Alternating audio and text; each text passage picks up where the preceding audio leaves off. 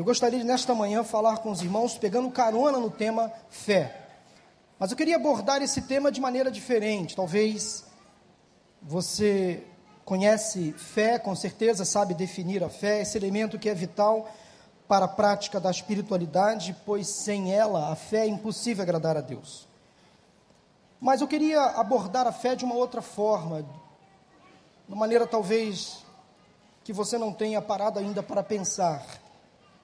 Estamos refletindo, meus irmãos, sobre fé durante esses últimos domingos. E Deus tem falado muito à nossa igreja, como Deus tem nos ensinado durante esse tempo. Eu pensei durante algumas semanas atrás na possibilidade de quando a fé não é suficiente. Você já parou para pensar nisso? Quando a fé não é suficiente? Quando os nossos esforços de espiritualidade, de fé, parecem que não vão dar em nada. Sempre quando eu estudo um, um sermão e preparo uma mensagem, eu fico logo pensando no título, porque eu sei que o título comunica muita coisa. O título abre o pensamento, facilita o entendimento. O tema que eu escolhi para esta mensagem é exatamente este que está sendo projetado aí. Quando a fé não é suficiente. Ou talvez você possa pensar num outro tema parecido, como eu pensei, que seria o seguinte: quando Deus diz não. Ou também, quem sabe, quando as nossas orações não são atendidas. São temas paralelos que corroboram com essa minha ideia original, inicial. E eu tive essa ideia de pensar sobre isso alguns domingos atrás, numa pregação do pastor Ivênio. Excelente pregação, por sinal. Eu não quero de forma alguma me comparar àquela pregação. Mas eu queria propor um contraponto a vocês nesta manhã. Uma reflexão à luz dessa possibilidade real que todos nós enfrentamos. Quando a fé parece não fazer sentido. Quando a fé parece não trazer resultados quando a fé não é suficiente. Porque você vai concordar comigo, é difícil concordar no que eu vou dizer agora, mas é verdade. Nem sempre as nossas orações são respondidas como nós queremos. Nem sempre aquele mal que nos incomoda é retirado com facilidade. Nem sempre aquele problema é solucionado. Aprendemos pela fé que Deus tem o poder para curar todas as doenças. Mas nem todos os doentes são curados. Por quê? Aprendemos pela fé que Deus tem poder para livrar as pessoas de todas as suas compulsões, pastor Daniel. Mas nem todos os compulsivos são libertos. Por que será? Conheço pessoas, e você também deve conhecer, pessoas que são crentes fiéis, homens e mulheres de Deus, de oração, mas que convivem com doenças e às vezes até em estado terminal, e não são curadas. Deus não cura. Conheço pais que oram há anos pela libertação de seus filhos das drogas, e alguns estão aqui nesta manhã. E Deus não liberta. Conheço pessoas que oram por um casamento, porque querem ter uma família, e nada acontece. Conheço pais casados, marido e mulher, que oram por uma gravidez, e Deus não dá a resposta? Por que será? Porque nem todas as nossas orações são atendidas. Pelo menos conforme o nosso desejo. Porque às vezes parece que a fé em Deus não é suficiente. Como lidar com um não de Deus? Como lidar com um sonoro silêncio de Deus? Parece um paradoxo, mas às vezes Deus, de forma muito audível, simplesmente se cala. Primeiramente, precisamos saber que Deus prometeu responder às nossas orações. E você deve ter essa certeza. Deus prometeu na Sua palavra responder às nossas orações. A palavra de Deus nos diz no Salmo 91, versículo 15: Ele clamará a mim, e eu lhe darei resposta. E na adversidade estarei com ele, vou livrá-lo e cobri-lo de honra. E o que Deus promete, cumpre. Ele não é homem para mentir. Ainda em Jeremias 33, versículo 33, o Senhor diz: Clame a mim e eu responderei, e lhe direi coisas grandiosas e insondáveis que você não conhece. Então, o que Deus promete, cumpre. Ele prometeu responder às nossas orações. Ele sempre responde às nossas orações. Agora, como Deus, Pastor Paulo, responde às nossas orações? Nós aprendemos desde cedo, desde a escola bíblica dominical, quando éramos ainda crianças, pequenininhas, que Deus tem três maneiras de responder às nossas orações. Qual a primeira delas? Sim. Qual é a segunda forma? Não. E a terceira forma? Espera. Sim, não ou espera. A minha experiência de fé me ensinou que há uma quarta maneira de Deus responder às nossas orações. Além do sim, do não e do espera, uma quarta maneira que Deus tem para responder às nossas orações é quando ele fica em silêncio. Quando ele não fala nada, absolutamente nada. Penso que Deus não tem nenhuma obrigação de nos dar uma resposta clara, do tipo sim, não ou espera, porque Ele é Deus. E às vezes, mesmo em silêncio, Ele responde. Mesmo em silêncio, quando fica quieto, Ele trabalha. Mesmo em silêncio, Deus está trabalhando por você. Talvez seja este o teste mais difícil da fé. É confiar num Deus que trabalha por nós, mesmo quando não nos fala nada, absolutamente nada. Eu já tive muitas experiências de oração, e eu vou à palavra e nada acontece. Deus não, não, não me mostra nada, não me fala nada, eu fico tentando perceber em detalhes a voz de Deus e eu não ouço. Simplesmente Deus se cala, e eu percebi que Deus fala comigo mesmo quando fica em silêncio mesmo quando não tem nada para me responder, pelo menos da maneira como eu quero. Acredite, acredite que Deus fala com você, que Deus responde às suas orações, mesmo quando Ele não responde, mesmo quando Ele fica em silêncio. Agora, quando Deus responde sim, convenhamos, fica tudo fácil, né? Quando eu tenho um desejo, um pedido, e Ele responde positivamente, aí fica fácil. Quem não gosta de ter um pedido aceito, a sua vontade respondida? Bênção pura, não é verdade? Alegria completa. Aí você fica dando glória a Deus, aleluia, você corre para a galera, você fica alegre, dá um culto em ação de graças, convida a sua família para uma pizza, para uma rodada, já gasta por conta, né? Porque Deus já prometeu, está prometido. Se Ele prometeu, Ele vai cumprir. Agora, quando Deus responde espera, ou seja, a coisa vai melhorar. Não é agora, mas pode ser amanhã. Quem sabe semana que vem a bênção vai chegar. E aí é um teste à ansiedade. Porque você fica naquele compasso de espera. Quando será? Será que é amanhã? Será que eu não posso antecipar o tempo e, e fazer com que a bênção logo aconteça?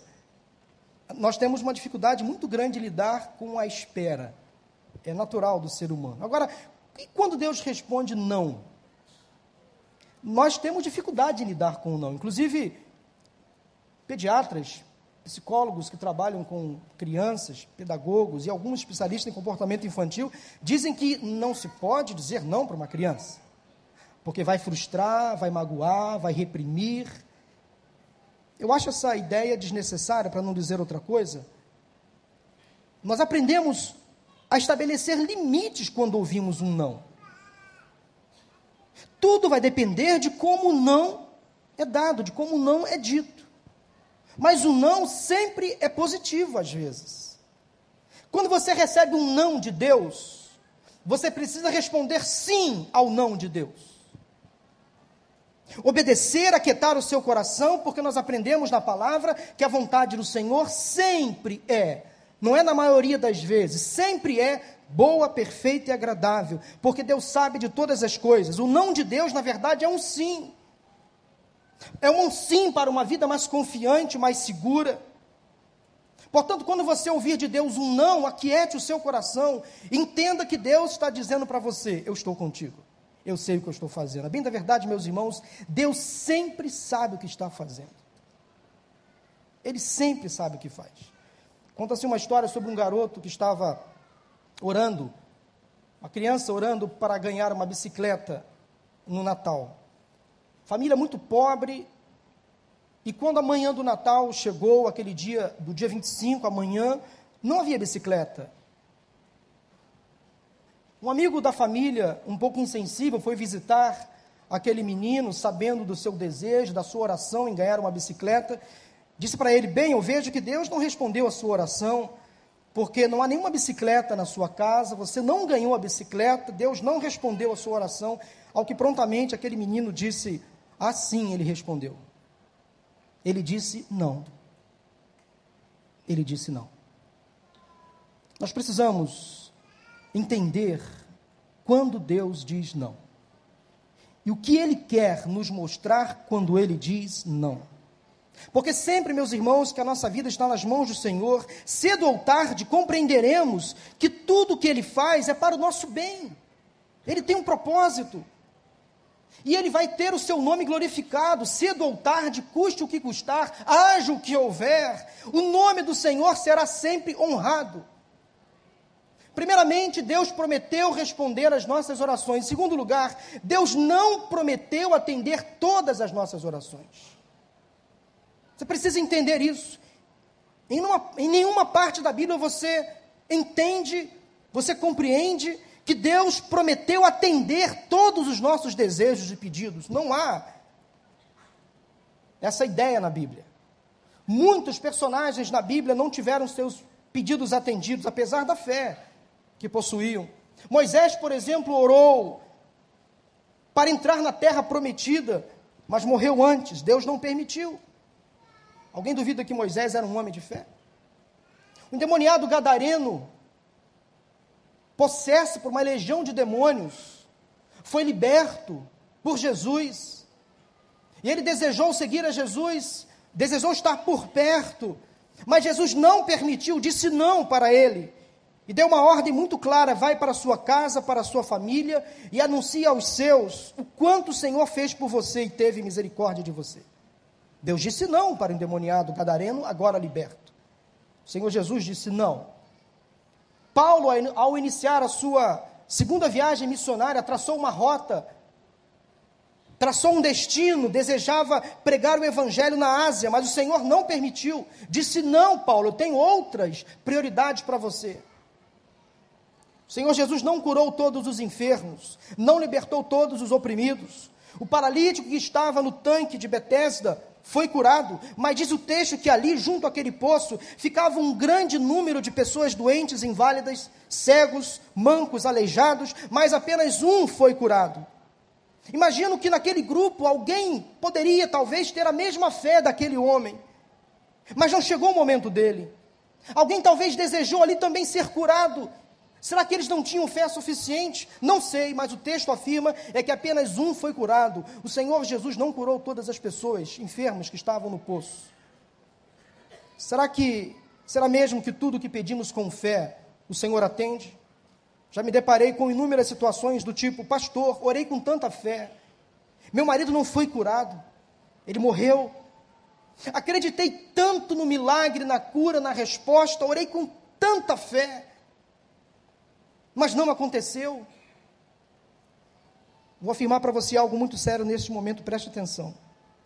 Nem sempre a nossa fé traz os resultados que esperamos. Guarde isso no seu coração. Guarde ainda o seguinte: a nossa fé sempre passa pelo teste da soberania de Deus. A nossa fé sempre passa pelo teste da soberania de Deus. Ah, pastor, então eu não preciso da fé? Claro que você precisa. A fé move o coração de Deus. Um coração contrito, compungido, fiel, atento. Deus olha com compaixão. Quando pedimos algo com fé e não acontece, não significa dizer que falhamos, muito menos que Deus se esqueceu de nós. Não! Muitos crentes são tentados a duvidar do amor de Deus, que é incondicional. E quando oram e os seus desejos não são atendidos, ficam com raiva de Deus. Abandonam às vezes a igreja, param de orar, de ler a Bíblia. É uma tentação.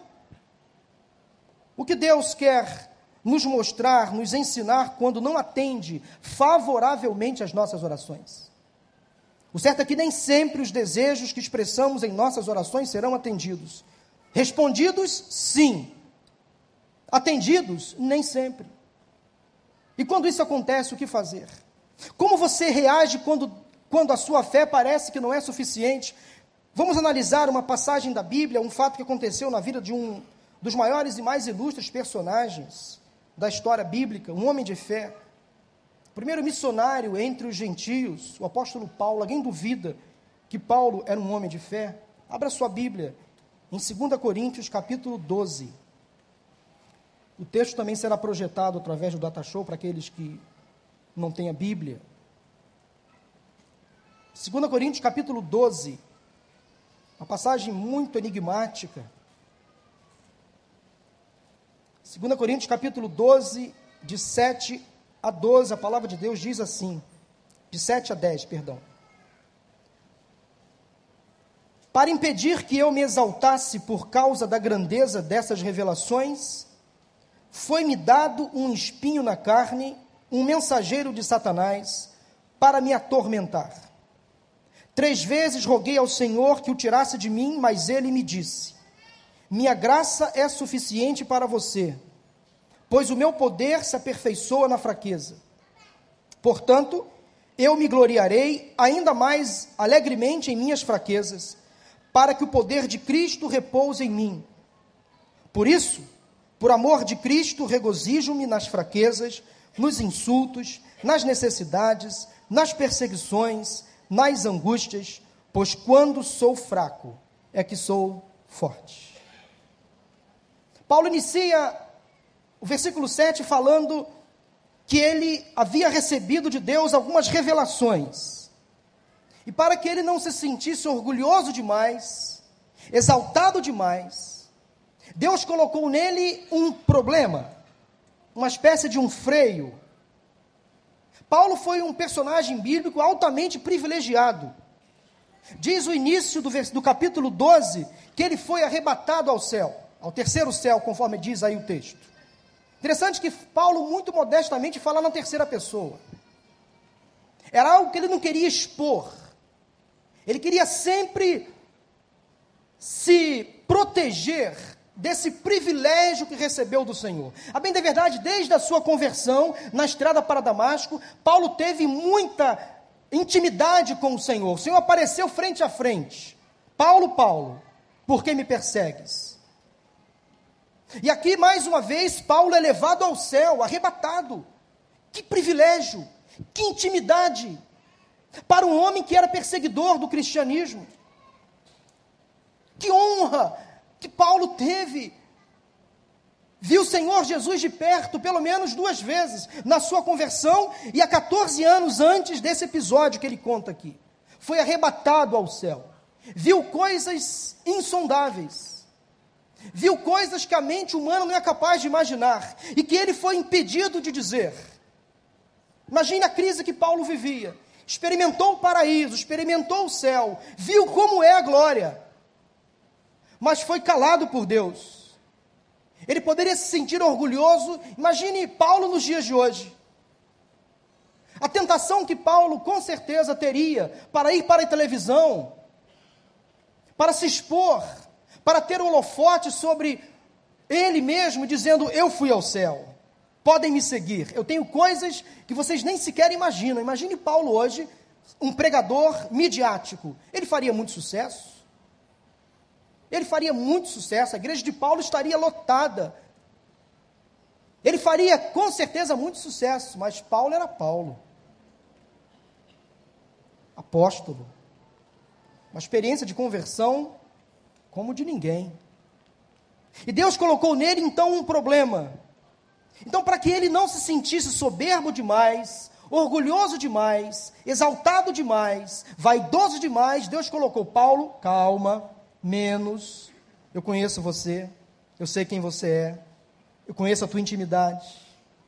Eu sei quem você é no esconderijo da tua alma. Paulo, menos, menos, Paulo. Vai devagar. Eu conheço você. Paulo foi, então, digamos que, ajudado por Deus, para que ele pudesse então se conter. Mas essa ajuda trouxe problemas para Paulo. Conforme ele mesmo declara, por três vezes orou ao Senhor que retirasse aquele problema ou aquele espinho, mas Deus não permitiu. Deus escolheu Paulo como seu instrumento para escrever mais livros no Novo Testamento do que qualquer outra pessoa. Paulo escreveu 13 dos 27 livros do Novo Testamento. E há uma dúvida se Paulo não foi um dos autores de Hebreus. É uma dúvida, não há nenhuma certeza. Nós não temos a certeza de quem escreveu Hebreus. Por isso nós sempre falamos, o escritor aos Hebreus. Mas há uma dúvida: será que Paulo não compôs parte do livro de Hebreus? Eu tenho essa dúvida porque eu percebo que às vezes a literatura, a maneira de Hebreus, tem muito a ver com as cartas de Paulo, em alguns trechos apenas. É uma dúvida, não tem nenhuma certeza disso. Mas pelo menos, com certeza, 13 livros do Novo Testamento Paulo escreveu. Que é homem mais influente, excetuando Jesus no Novo Testamento do que Paulo? Esse homem recebeu um espinho na carne. Então Deus colocou nele uma espécie de freio, havia uma razão para que ele então não se orgulhasse com tantas experiências próximas a Deus. E Paulo denominou esse problema de espinho. Espinho. A palavra traduzida por espinho no grego significa estaca. Algo que machucava, que feria, que causava incômodo. E há muitas especulações sobre o significado do espinho na carne do apóstolo Paulo. O que eu vou dizer aqui para vocês são especulações. Não há certeza. O fato é que nenhum teólogo conseguiu definir exatamente o que o apóstolo Paulo sentia, o que ele estava se referindo como espinho na carne. Talvez um sentimento de culpa por ter perseguido muitos cristãos, por ter inclusive permitido a morte de Estevão, o primeiro mártir do cristianismo Talvez Paulo tinha esse sentimento de culpa que ele levou por todo o seu ministério, até a morte, inclusive. É uma possibilidade. Outra possibilidade para o espinho na carne de Paulo.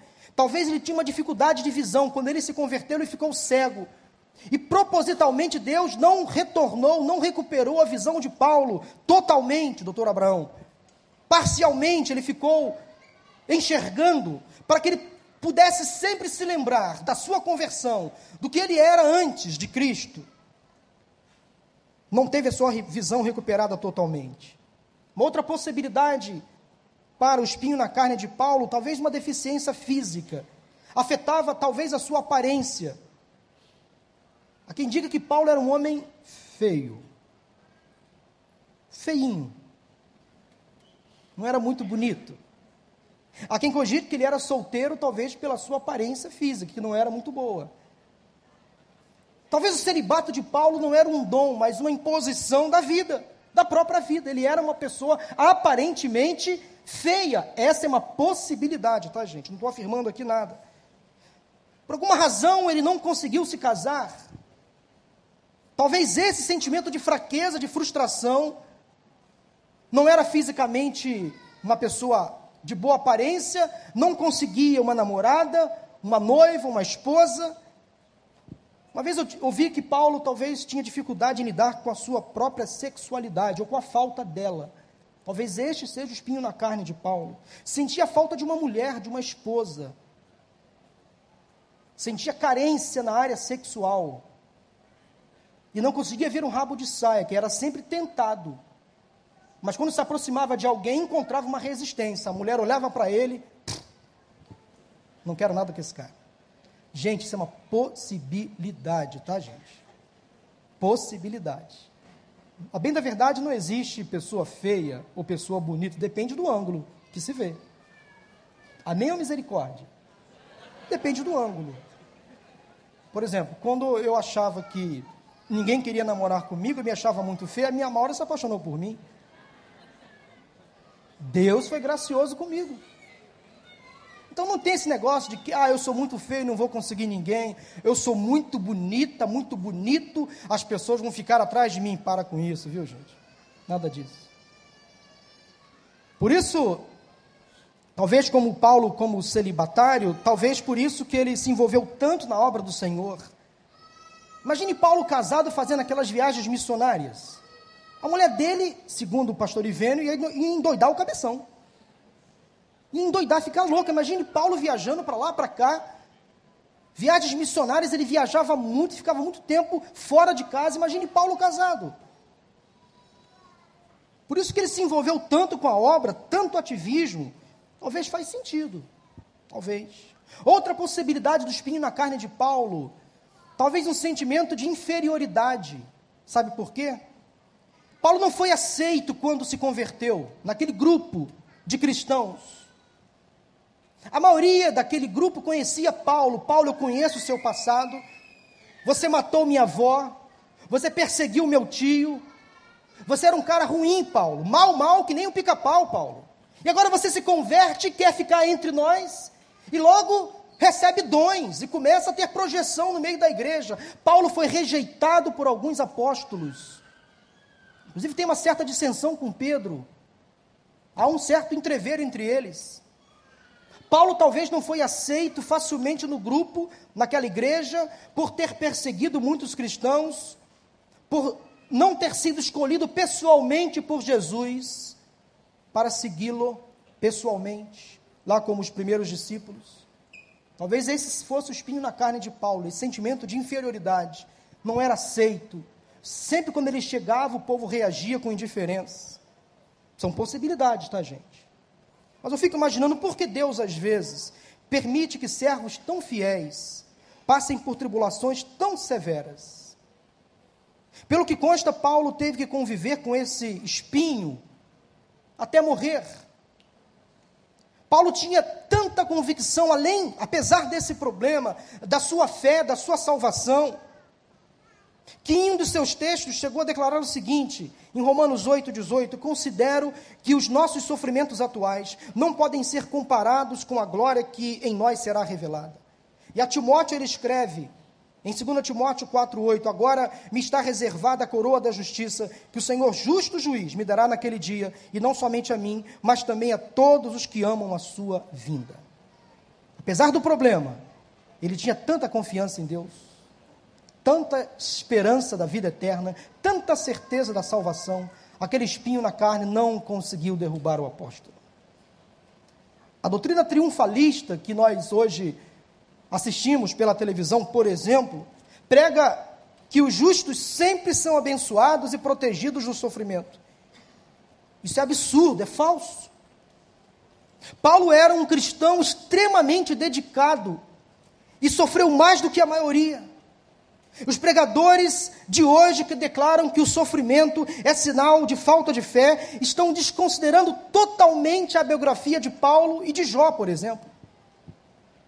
Nesta manhã, à luz dessa exposição de Paulo, dessa declaração, que ele tinha um espinho na carne, eu quero compartilhar sobre o que fazer quando a fé não é suficiente, o que fazer quando Deus diz não, o que fazer quando Deus não atende às nossas orações.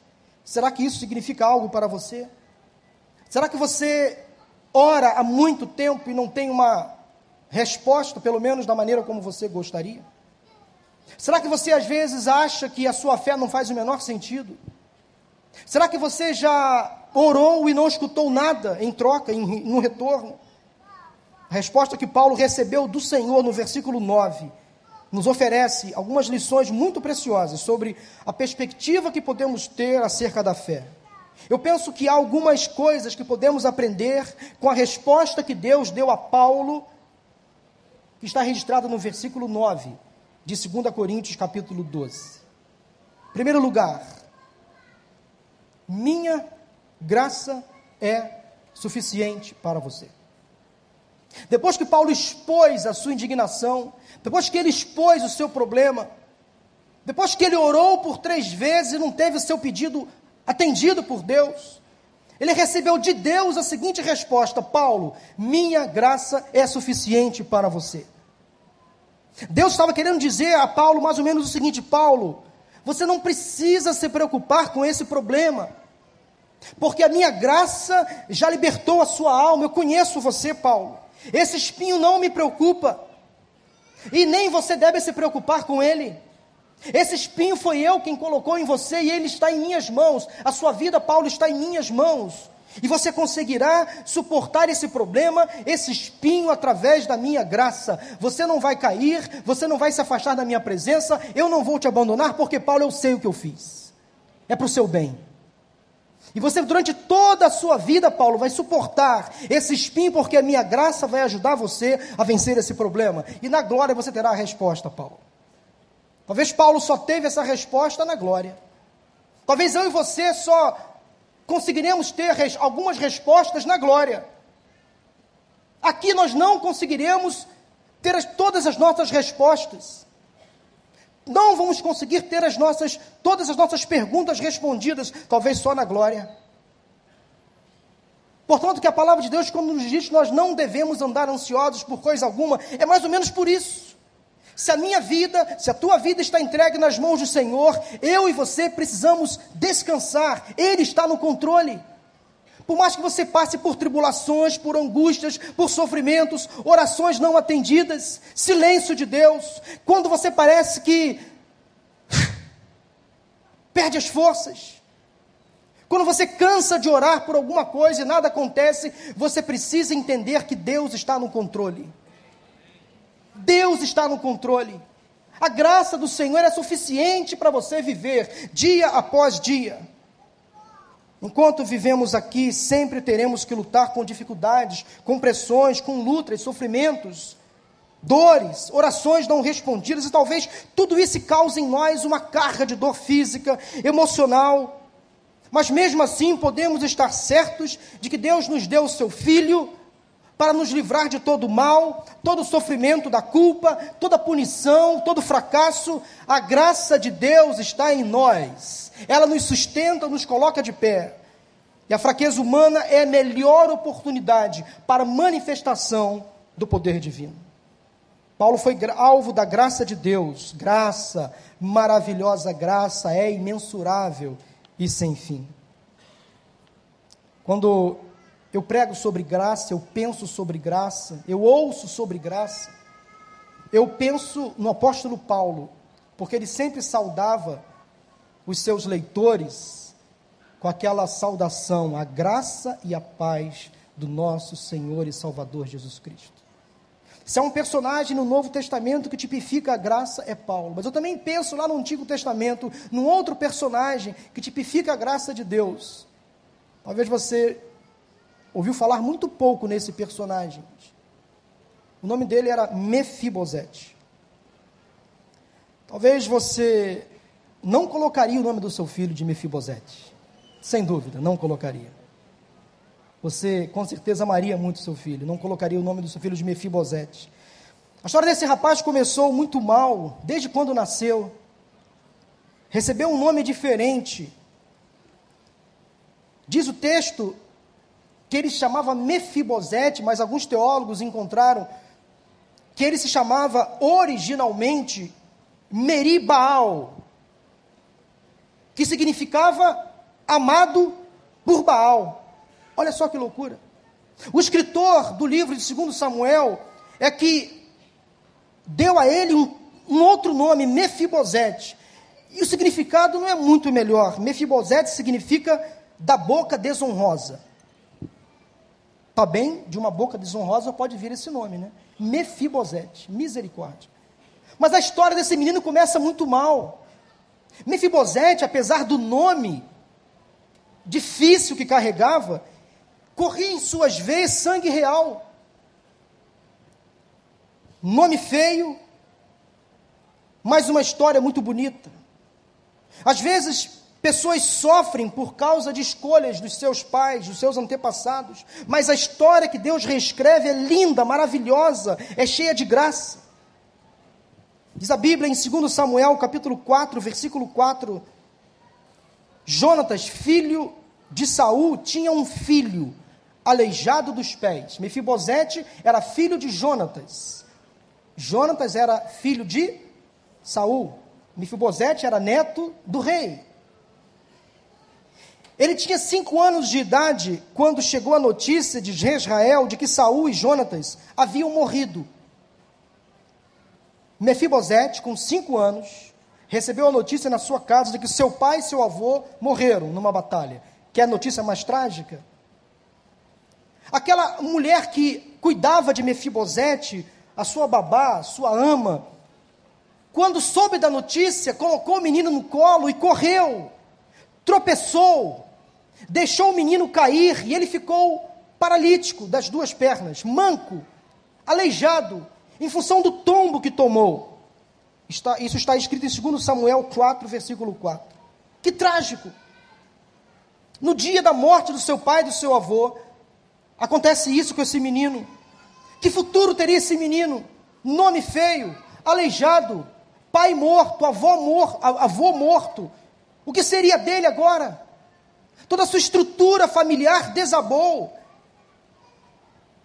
Neto de rei, mas agora sem trono, sem perspectiva. Fatalidades acontecem em qualquer família. Toda família enfrenta tempos difíceis. Somente com a graça de Deus as famílias conseguem sobreviver às dificuldades da vida. O tempo passou, Mefibosete cresceu. Ele morou num lugar longe, foi viver escondido numa cidade, num povoado chamado Lodebar. Lodebar significa terra de ninguém. Mefibosete ficou acuado, porque naquela época havia uma, uma prática muito comum, quando um rei morria e outro rei assumia o posto, esse rei que assumia o posto procurava saber onde morava os familiares daquele rei. E para evitar qualquer tipo de retaliação, de conspiração, sabe o que esse rei fazia? Mandava matar, exterminar toda a parentela do rei anterior. Mefibosete, com medo de morrer, fugiu. Viver no esquecimento, pensou ele. Quero esquecer o meu passado que não foi ruim. Ele se escondeu de tudo e de todos, mas Deus achou Mefibosete. A graça de Deus alcançou Mefibosete. Davi jurou para Samuel antes de morrer que não desampararia a família, a sua família, a família de, de Jonatas. Davi jurou para Jonatas que não abandonaria os seus familiares. E Davi se lembrou de que Jonatas tinha um filho, Mefibosete. Onde está Mefibosete? Levaram o rei Davi a Mefibosete. Davi chegou a Lodebar. Somente alguém que realmente queria morrer moraria em Lodebar. Esquecido, escondido, longe de todos. Mefibosete queria viver no anonimato. Mas a vida daquele rapaz começou a mudar quando a graça de Deus alcançou aquele lugar através da vida de Davi. Diz o capítulo 9 do livro de 2 Samuel que Davi buscou saber onde Mefibosete estava, aquele menino aleijado, filho de Jonatas, neto de Saul, e para encurtar a história, diz o texto, lá em 2 Samuel 9, de 5 a 7, então o rei mandou trazê-lo de Lodebar. Quando Mefibosete, filho de Jonatas e neto de Saul, compareceu diante de Davi, prostrou-se rosto em terra, e Davi perguntou: Mefibosete? Ele respondeu: Sim, sou teu servo. Não tenha medo, disse-lhe Davi, pois é certo que eu tratarei com bondade por causa de minha amizade com Jonatas, seu pai. Vou devolver-lhe todas as terras que pertenciam a seu avô, e você comerá sempre a minha mesa. Você pode dizer amém por isso? É o que Deus faz. No fim do capítulo, no versículo 13, então Mefibosete foi morar em Jerusalém, de Lodebar a Jerusalém, pois passou a comer sempre à mesa do rei. E ele era aleijado dos pés, apesar do espinho na carne, apesar do problema que Mefibosete tinha, o Senhor o conduziu à mesa do rei. É isso que Deus faz com a gente, meu irmão. Deus nos convida para um banquete à mesa, e eu sento com Cristo à mesa. Eu não sou um convidado estranho, eu não sou um penetra na festa do rei. Eu sou filho do rei e mesmo com os aleijões da minha alma, mesmo com os meus pecados, mesmo com os espinhos que eu carrego, mesmo com as minhas orações não respondidas, mesmo com a crise que a minha fé às vezes trai, traz, Deus me convida a sentar com ele à mesa, à mesa do rei. Que privilégio, isso é graça. Deus te ama exatamente como você é. Gordo, magro, feio, bonito, cabeludo, careca, não importa barrigudo, com barriga tanquinho, não importa. Deus ama você do jeito que você é. Mesmo com os seus problemas, mesmo com aqueles pecados que você carrega, Deus nunca deixa de te amar. Eu não amo o pecado, mas amo o pecador. A graça de Deus não barateia o seu perdão. A graça de Deus nos afasta do pecado, nos leva a um relacionamento prazeroso com Ele. Isso é graça, favor imerecido. Graça é continuidade. Mefibosete passou a comer sempre à mesa do rei. Assim, meus irmãos, é a graça de Deus. A graça qualifica o desqualificado, aceita o rejeitado, encontra o perdido, honra o indigno, perdoa o pecador. Paulo compreendeu muito bem o significado da graça. Graça, então, é continuidade. Eu estou com você, continue, prossiga. Mesmo com esse problema, sem solução, para você, Deus está contigo. Deus sabe o que está fazendo com você. Deus sabe por que você enfrenta, às vezes, vales intermináveis. Deus conhece você por dentro. Deus está com você naqueles momentos mais difíceis da vida. Quando você chora, quando você clama a Ele por misericórdia, por socorro, Deus atende você. Como é bom, meus irmãos, saber que nós temos um Deus que não trata conosco fazendo imposições ou condições. Deus me ama do jeito que eu sou. Deus te ama do jeito que você é. Isso é graça, favor e merecido. Deus sempre sabe o que está fazendo, ele sempre está certo. Mas Deus disse algo a mais para Paulo, na segunda parte do versículo 9. A primeira parte foi: Minha graça é suficiente para você. E Deus disse ainda na sequência: Pois o meu poder se aperfeiçoa na fraqueza. Eu não sou uma pessoa forte fisicamente, você pode perceber, é óbvio. É só olhar para mim. Então, o que Deus está dizendo é que eu tenho mais poder que o Arnold Schwarzenegger, que o Stallone Cobra, que o Rambo. Eu tenho mais forças que o Anderson Silva? Não, se bem que não é bom se comparar ao Anderson Silva nesse momento. Não é isso que Deus quer dizer. Não é, não é esse tipo de poder físico, essa força física eu não preciso entrar numa academia e ficar malhando para aumentar os meus bíceps, os meus peitos, as minhas coxas, para me tornar forte e temível. Não preciso disso. Eu não preciso dessa força. Você não precisa dessa força. Não é desse estereótipo que Deus deseja. Não é, não é essa força física, não é essa embalagem toda fortificada que Deus espera. Não é isso que Deus fala. Não é essa força que Deus coloca em nós. Deus não estava falando do poder físico, da força dos músculos, mas do poder espiritual. Da verdadeira força que vem do alto, com A maiúsculo, que vem dele. Então, como o poder espiritual se aperfeiçoa na fraqueza? Pense nisso por um momento comigo. Quando é que oramos mais? Quando estamos felizes? Quando tudo vai bem? Quando não temos nenhuma preocupação, assim é com você. Você ora mais quando tudo vai bem? Seja sincero. Eu não. Agora, quando tudo vai mal? Ou será que nós oramos quando as coisas não acontecem da maneira como nós gostaríamos?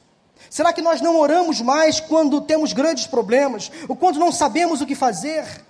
O que Deus disse a Paulo e a nós nesta manhã é o seguinte: quando tudo parece perdido, o meu poder se aperfeiçoa em você, se mostra a você.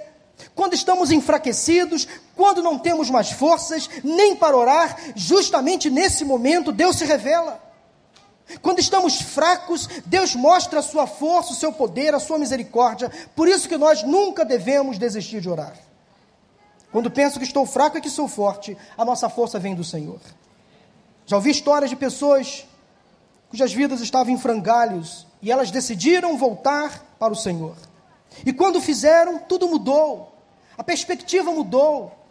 Não significa dizer que elas foram milagrosamente curadas ou completamente livres das suas circunstâncias, mas elas sabiam que, mesmo em meio aos vales da vida, elas poderiam confiar no Senhor, porque Ele estava presente, mesmo no fogo, você não vai se queimar, mesmo quando enfrentarem mares difíceis, você não vai se afogar, porque eu estou com você eu estou com você.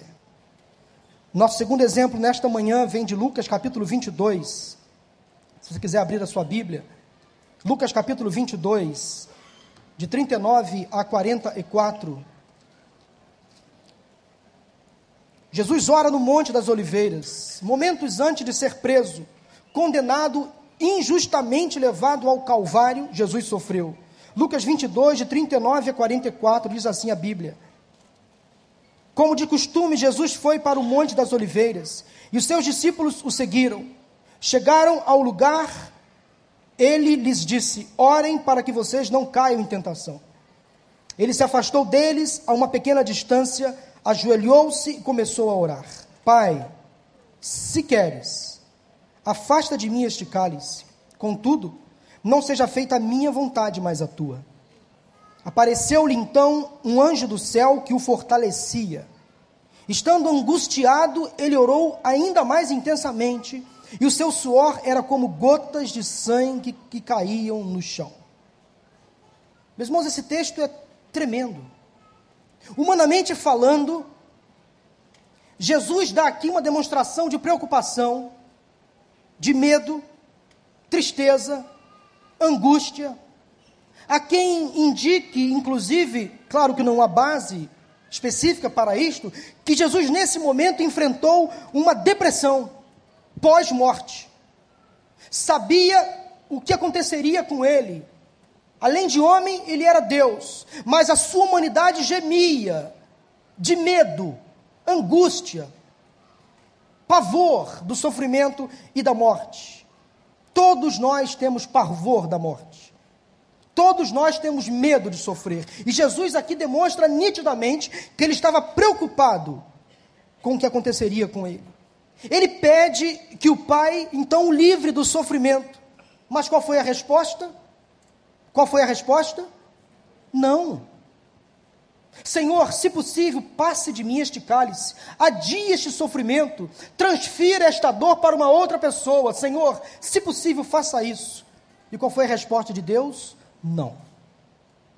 Nitidamente Deus respondeu para Jesus, o seu próprio filho: Não, você vai ter que sofrer.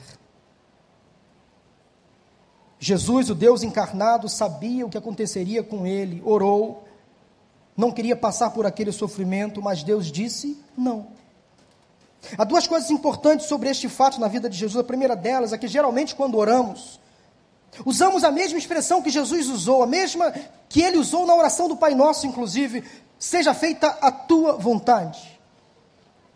Mas nós, convenhamos, sem dúvida, sempre pedimos a Deus, Senhor, quebra o galho, faça a minha vontade entre a tua e a minha, Senhor, a minha.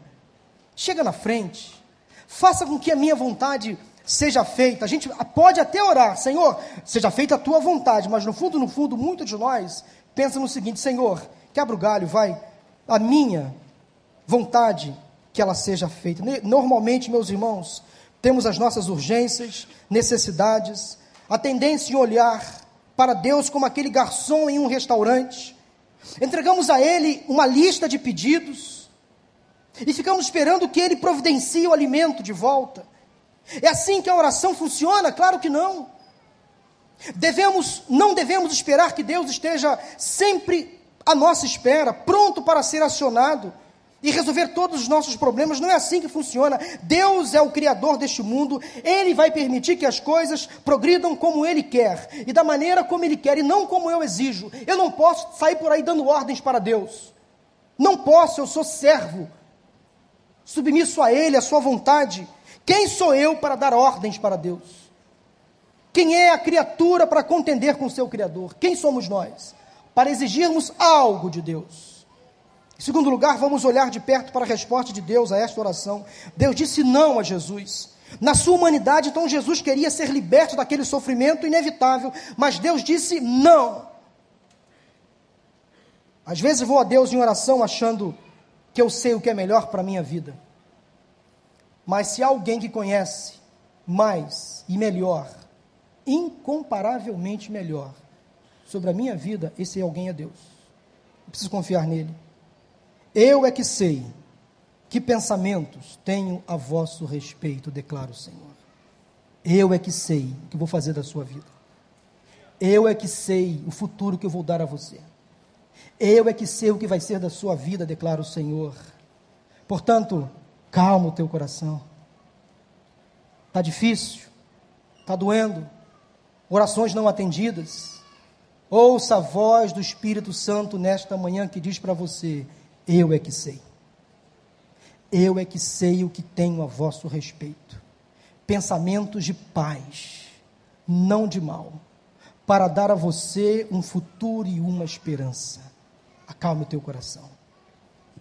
O Senhor sempre faz as coisas da melhor maneira possível. O que poderia ter acontecido se o Senhor atendesse o pedido de Jesus?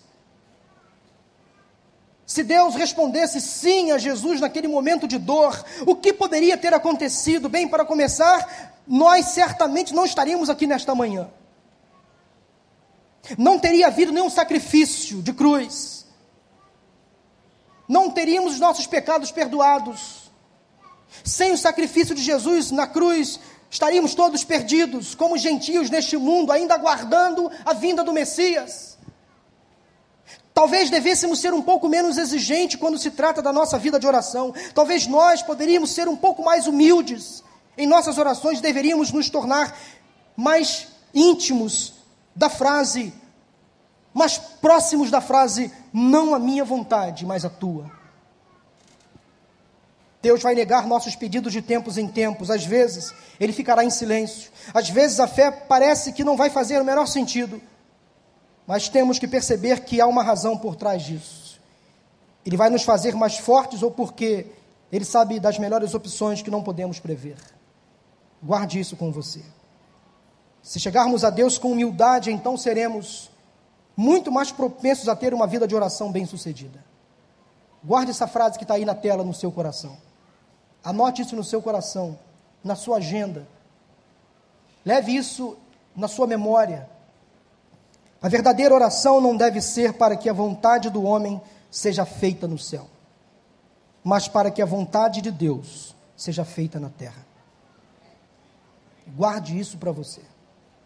Senhor, venha o teu reino. É isso aí. Faça a tua vontade, assim na terra, como aí no céu. Para concluir, eu quero dizer para vocês que Paulo era um homem de fé. Por três vezes orou ao Senhor para que Deus afastasse ele daquele mal, ou afastasse aquele mal dele, mas a resposta nós já sabemos. Paulo não foi curado, não foi liberto, teve que conviver com aquele espinho durante toda a sua vida. Não teve a sua oração atendida e nem assim se sentiu desamparado e sem respostas. Mesmo com aquele problema, o espinho na carne, ele pôde fazer muito para Deus. Paulo ainda reconheceu que a razão que recebeu este fardo, o espinho na carne, foi para mantê-lo humilde, no centro da sua vontade, da vontade de Deus. Muitas vezes nós não sabemos por que Deus permite certas coisas, apesar de sabermos que Ele nos ama, sabemos que Ele tem sempre uma razão para o sofrimento. Deus sabia, conhecia o coração de Paulo. Quando você ora, e parece que o céu está em silêncio. Quando você ora e, recebe um não como resposta. Quando a sua fé parece que não é suficiente ou quando não faz o menor sentido. Eu quero deixar para vocês rapidamente oito perguntas que você deve fazer a você mesmo. A primeira delas, quando isso que eu acabei de dizer acontece, faça para você essa pergunta: sou filho de Deus?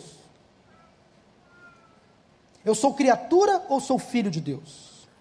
Romanos 8, 14 a 16 diz: Porque todos os que são guiados pelo Espírito de Deus são filhos de Deus.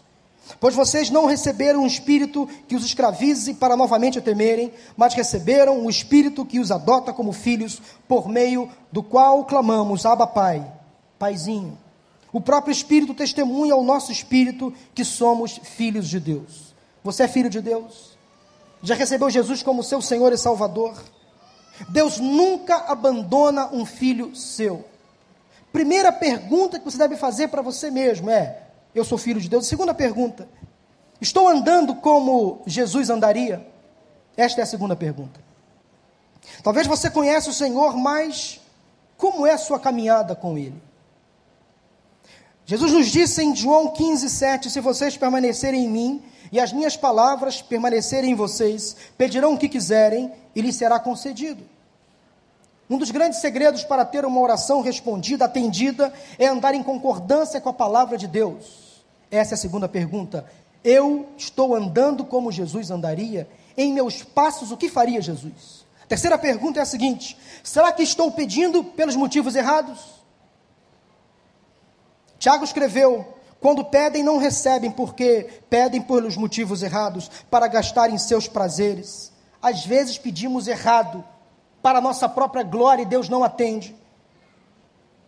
A razão da minha oração não é sobre o que eu vou conseguir, mas é sobre a glória de Deus, a glória para Deus que Ele vai receber através da minha vida. A outra pergunta é a seguinte: Será que eu realmente creio que Deus responde à minha oração? Jesus disse: E tudo o que pedirem em oração, se crerem, vocês receberão. Tiago, corroborando com essa ideia de Jesus, disse: Peça, porém, com fé sem duvidar, pois aquele que duvida é semelhante à onda do mar, levada e agitada pelo vento. Não pense tal pessoa que, receberá, que receberá coisa alguma do Senhor, pois tem mente dividida e é instável em tudo o que faz. Guarde primeiro essas quatro perguntas fáceis para você mesmo. Sou filho de Deus? Estou andando como Jesus andaria? Será que realmente creio que Deus responde à minha oração? Será que estou pedindo pelos motivos errados? A quinta pergunta. Eu tenho pecados que ainda não confessei e nem abandonei. Isaías diz assim: Vejam, o braço do Senhor não está tão encolhido que não possa salvar, e o seu ouvido tão surdo que não possa ouvir. Mas as suas maldades separaram vocês do seu Deus, e os seus pecados esconderam de vocês o rosto dele, e por isso ele não os ouvirá. A sexta pergunta que você precisa fazer a você mesmo é a seguinte: preciso perdoar alguém? Isso pode impedir que a sua oração seja atendida. Olha o que diz Marcos, capítulo 11, de 24 e 25. Portanto, eu lhes digo: tudo que vocês pedirem em oração, creiam que já o receberam, e assim lhes sucederá. E quando estiverem orando, se tiverem alguma coisa contra alguém, perdoem-no, para que também o Pai Celestial lhes perdoe os seus pecados. A sétima pergunta é a seguinte: estão ignorando as necessidades dos outros? Isso também impede que as orações sejam atendidas. Provérbios 21, 13 diz: Quem fecha os ouvidos ao clamor dos pobres, também clamará e não terá resposta. Isso é muito sério. Em oitavo e último lugar, não menos importante, a pergunta que você deve fazer para você é a seguinte: e o meu relacionamento em casa, como está? A palavra é específica agora aos maridos, mas serve também para as esposas, para os filhos observando as devidas proporções. 1 Pedro 3,7. Do mesmo modo, vocês, maridos, sejam sábios no convívio com as suas mulheres e tratem-nas com honra, como parte mais frágil e coerdeiras do dom da graça da vida, de forma que não sejam interrompidas as suas orações. Como você, marido, tem tratado a sua esposa? As suas orações podem não passar do teto. Cuidado com isso. Mulher, como você trata o seu marido? Filhos, como vocês tratam seus pais? Pais, como vocês tratam seus filhos? Como está o meu relacionamento em casa? Não adianta eu em casa ser uma coisa aqui ser outra completamente di diferente. O que eu faço em casa vai aprovar ou reprovar o que eu estou fazendo aqui. Se eu sou uma pessoa aqui na igreja, em casa, sou completamente diferente, oposta, Esqueçam o que eu faço aqui, não vai ter valor. O meu primeiro campo missionário é dentro de casa. A minha primeira igreja é dentro de casa. O que você é aqui tem que ser lá. Se você não é aqui, o que é lá desaprova o que você faz aqui. Isso, meus irmãos, tem me proporcionado tanta reflexão. Eu preciso ser pastor em casa, pregador em casa, crente em casa, sacerdote em casa, um bom marido em casa, um bom pai em casa. Porque se a minha pregação não refletir o que eu sou em casa, a minha esposa é a primeira a me condenar. E se você quer, quer, se você quer conhecer o seu pastor ou os seus pastores, olhe para as esposas deles enquanto eles estão pregando. Eu aprendi isso quando eu era ainda um adolescente, namorando com Maura. Se você quer conhecer como é o seu pastor, olhe para a esposa dele enquanto ele está pregando. Se você quer conhecer como são os seus pastores em casa, olhe para as esposas deles enquanto eles estão pregando. Se você quer conhecer o seu líder de célula, olhe para a esposa dele, olhe para o cônjuge dele enquanto ele está dirigindo a sua célula. E por aí vai. Esse fato não só os pastores têm que receber, todo crente tem que ser um espelho, vida refletida de Cristo lá e aqui, em qualquer lugar.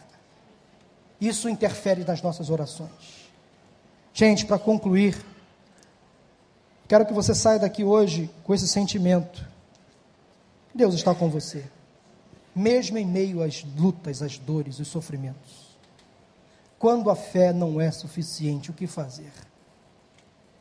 Para você pensar enquanto vai para casa, passa a próxima e última tela, Cláudio, por favor. Como está a sua fé? O que você faz quando as suas orações não são atendidas? Como Deus responde às suas orações? Qual é o seu espinho na carne? É para você pensar enquanto vai para casa. É para você pensar na tarde de hoje. O que você faz quando Deus responde não? Ou quando ele fica em silêncio? Será que você duvida do amor dele, do cuidado dele? Será que você tem pensado em desistir da fé, do evangelho? porque as lutas têm sido tão intensas.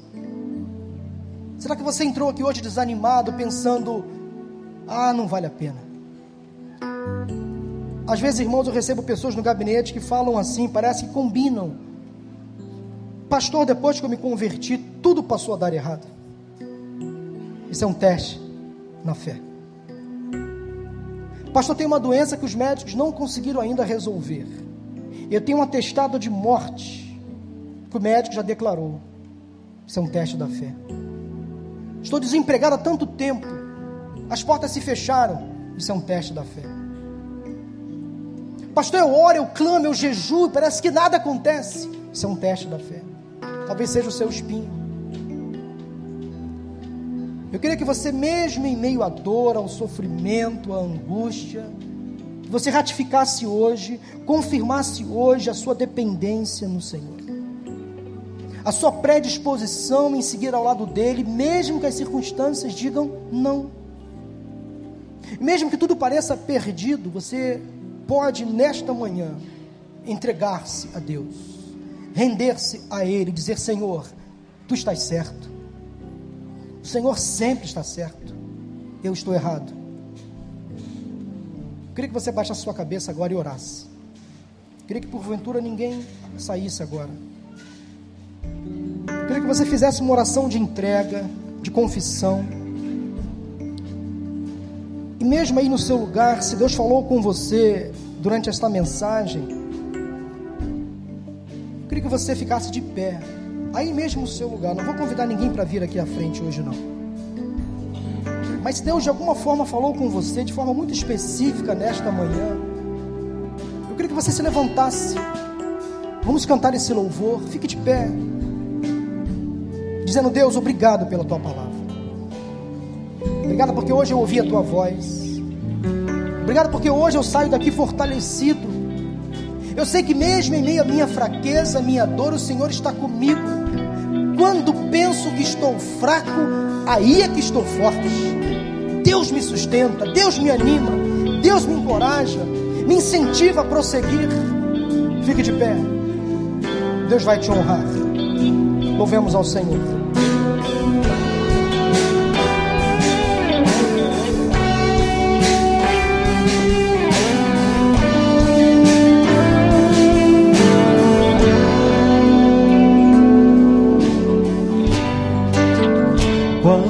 brilha o sol, ou se a chuva vem, quando estou mal, ou então, se tudo está bem, quando dizes sim, quando dizes não, se ouço a tua voz ou não, quando em silêncio estar suas mãos.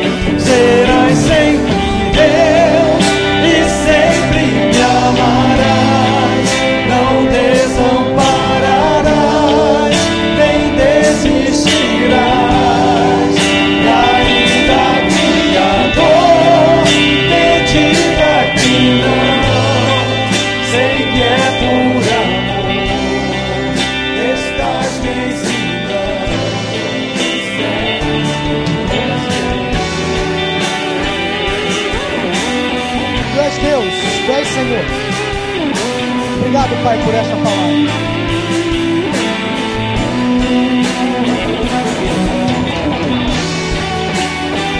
Senhor te abençoe e te guarde. O Senhor te acompanhe. Vai em paz.